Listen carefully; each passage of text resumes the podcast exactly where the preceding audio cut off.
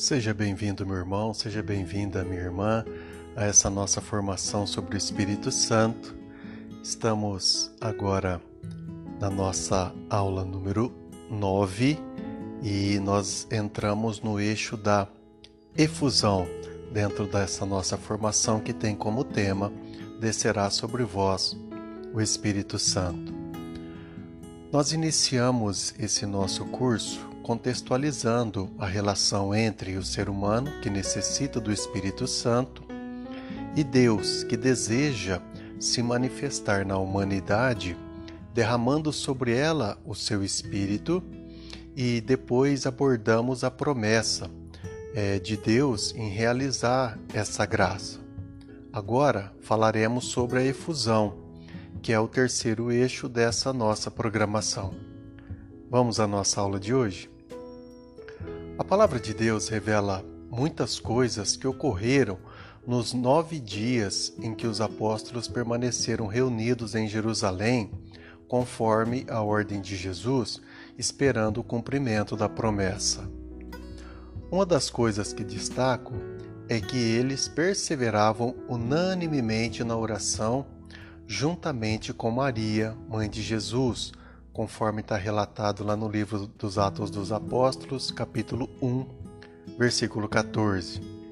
Outra coisa que destaco é que havia umas 120 pessoas naquele cenáculo, conforme o livro dos Atos dos Apóstolos, capítulo 1, versículo 15. Como é de amplo conhecimento, a vinda do Espírito Santo está relatada no capítulo 2, versículos de 1 a 4 do livro dos Atos dos Apóstolos, como narrarei a partir de agora. Por favor, preste atenção. Chegando o dia de Pentecostes, estavam todos reunidos no mesmo lugar. De repente, veio do céu um ruído, como se soprasse um vento impetuoso e encheu toda a casa onde estavam sentados. Apareceu-lhes então uma espécie de línguas de fogo que se repartiram e repousaram sobre cada um deles. Ficaram todos cheios do Espírito Santo e começaram a falar em outras línguas, conforme o Espírito Santo lhes concedia que falassem. Esta passagem bíblica fala por si mesma. Penso que não preciso acrescentar nada, somente destacar que todos ficaram cheios do Espírito Santo. E repito, todos ficaram cheios do Espírito Santo.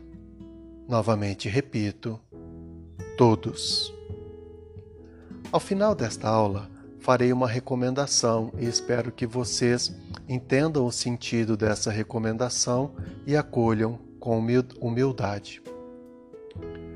Falaremos sobre o que aconteceu com os apóstolos após a efusão do Espírito Santo mais adiante, quando entrarmos no eixo da vivência, que será o último eixo desse nosso curso, pois agora gostaria de destacar que a efusão do Espírito Santo não ocorreu somente no dia de Pentecostes, mas ocorreu diversas outras vezes, como está relatado também em outras passagens do livro dos Atos dos Apóstolos. Lembro vocês que após a libertação de Pedro e João, que foram presos por anunciarem o nome de Jesus Cristo como Senhor e Salvador, eles retornaram aos seus irmãos e relataram que os sumos sacerdotes e os anciãos lhes proibiram de falar ou ensinar no nome de Jesus. Diz a palavra sagrada que eles se uniram em oração e clamaram ao, ao Senhor que concedesse aos seus apóstolos, aos seus servos, que com todo o desassombro anunciem a sua palavra, e diziam em oração: Estendei a vossa mão para que se realizem curas, milagres e prodígios pelo nome de Jesus. Isso está relatado no livro dos Atos dos Apóstolos, no capítulo 4, dos versículos de 20 até o 30. Então, a palavra de Deus revela uma nova grande efusão do Espírito Santo, relatada no capítulo 4, versículo 31, que diz o seguinte: Mal acabavam de rezar, tremeu o lugar onde estavam reunidos, e todos ficaram cheios do Espírito Santo e anunciavam com intrepidez a palavra de Deus. Percebeu que a palavra de Deus diz que todos ficaram cheios do Espírito Santo? Você consegue compreender um novo derramamento do Espírito Santo? Outra passagem, agora narrada no capítulo 8 do livro dos Atos dos Apóstolos, diz que Pedro e João foram a Samaria e fizeram ali oração pelos novos fiéis que recentemente acolheram a palavra de Deus, para que eles também recebessem o Espírito Santo. Então, os dois apóstolos lhes impuseram as mãos e receberam o Espírito Santo, conforme está relatado no capítulo 8 do livro dos Atos dos Apóstolos, dos versículos 14 até o 17. Veja novamente o Espírito Santo é derramado agora pela oração com a imposição das mãos dos apóstolos.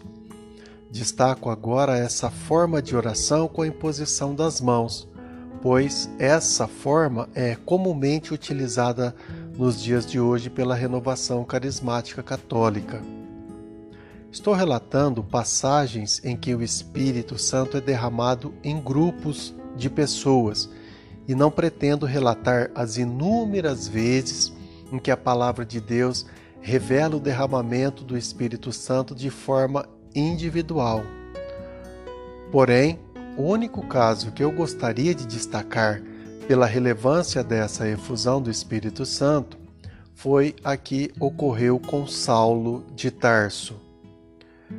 Relatada no capítulo 9, dos versículos de 1 a 19, o que hoje chamamos de conversão de São Paulo, é, até porque aquele que se chamava Saulo passou a se chamar Paulo, porque a efusão do Espírito Santo e sua consequente conversão ao Senhor do ao Senhor Jesus Cristo. Essa, essa transformação, essa conversão de, de Saulo a Jesus o levou a ser chamado de Paulo para registrar uma profunda mudança, uma profunda transformação na sua pessoa. Eu destaco que nessa passagem o Senhor solicita a um discípulo chamado Ananias que procure por Saulo de Tarso. Ananias obedece ao Senhor e vai ao encontro de Saulo, que ele sabia que até aquele momento perseguia os discípulos que anunciavam o nome de Jesus. Ainda assim, ao encontrá-lo, é, diz: Saulo, meu irmão, o Senhor, esse Jesus que te apareceu no caminho, enviou-me para, para que recobres a vista e fiques cheio do Espírito Santo. No mesmo instante que Ananias proclamou essas palavras com a imposição das suas mãos, a Sagrada Escritura diz que caíram dos olhos de Saulo umas como escamas e recuperou a vista. Fiz questão de mencionar essa efusão do Espírito Santo pela grande importância de São Paulo como anunciador do nome de Jesus Cristo, mas também por ser ele a pessoa que mais se dedicou a proclamar que o Espírito Santo é o grande auxílio do homem e da mulher para que se consiga compreender e fazer a vontade de Deus. Quero ressaltar que muitas outras efusões individuais do Espírito Santo estão relatadas na Palavra de Deus e recomendo que busquemos esses relatos para o fortalecimento dessa certeza em nosso coração. Mas neste momento, meu desejo é destacar a efusão do Espírito Santo, que ocorre de forma coletiva, ou seja, o Espírito Santo é derramado abundantemente sobre os homens e as mulheres que acolhem Jesus Cristo como Senhor de suas vidas. Dessa forma, não posso deixar de mencionar o ocorrido no capítulo 19, versículos de 1 a 7 do livro dos Atos dos Apóstolos, que relata a viagem de Paulo a Éfeso, e lá anuncia o Espírito Santo e impôs as mãos sobre alguns discípulos daquele lugar. Diz a palavra que quando Paulo lhes impôs as mãos, o Espírito Santo desceu sobre eles e falavam em línguas estranhas e profetizavam. Eram ao todo uns doze homens. Certamente não se esgotam com esses relatos todas as vezes que a palavra de Deus revela que o Espírito Santo foi derramado de forma coletiva, ou seja, em um grupo de pessoas, mas demonstra com segurança que a efusão do Espírito Santo ocorre dessa forma, como fora predito por Deus em sua promessa, tantas vezes abordada na Sagrada Escritura. Quero concluir essa aula registrando que a forma de clamar o derramamento do Espírito Santo de forma coletiva, com a imposição das mãos adotada pela renovação carismática católica, se assemelha à forma que foi adotada pelos apóstolos nos primeiros dias da Igreja. Tenho que registrar também que essa maneira de orar foi, de certa forma, aprendida dos nossos irmãos evangélicos protestantes pentecostais dos Estados Unidos da América, como relata, como está tudo relatado é, no livro Como em um Novo Pentecostes, da Pat Mansfield, que foi uma testemunha da efusão do Espírito Santo ocorrido no fim de semana de Duquesne, em 1967 que marcou o início da renovação carismática católica. Aliás, recomendo a todos que leiam esse livro da Pat Mansfield, que conta fatos históricos muito interessantes e também testemunha essa grande experiência espiritual que tanto acrescentou à evangelização da Igreja Católica no mundo.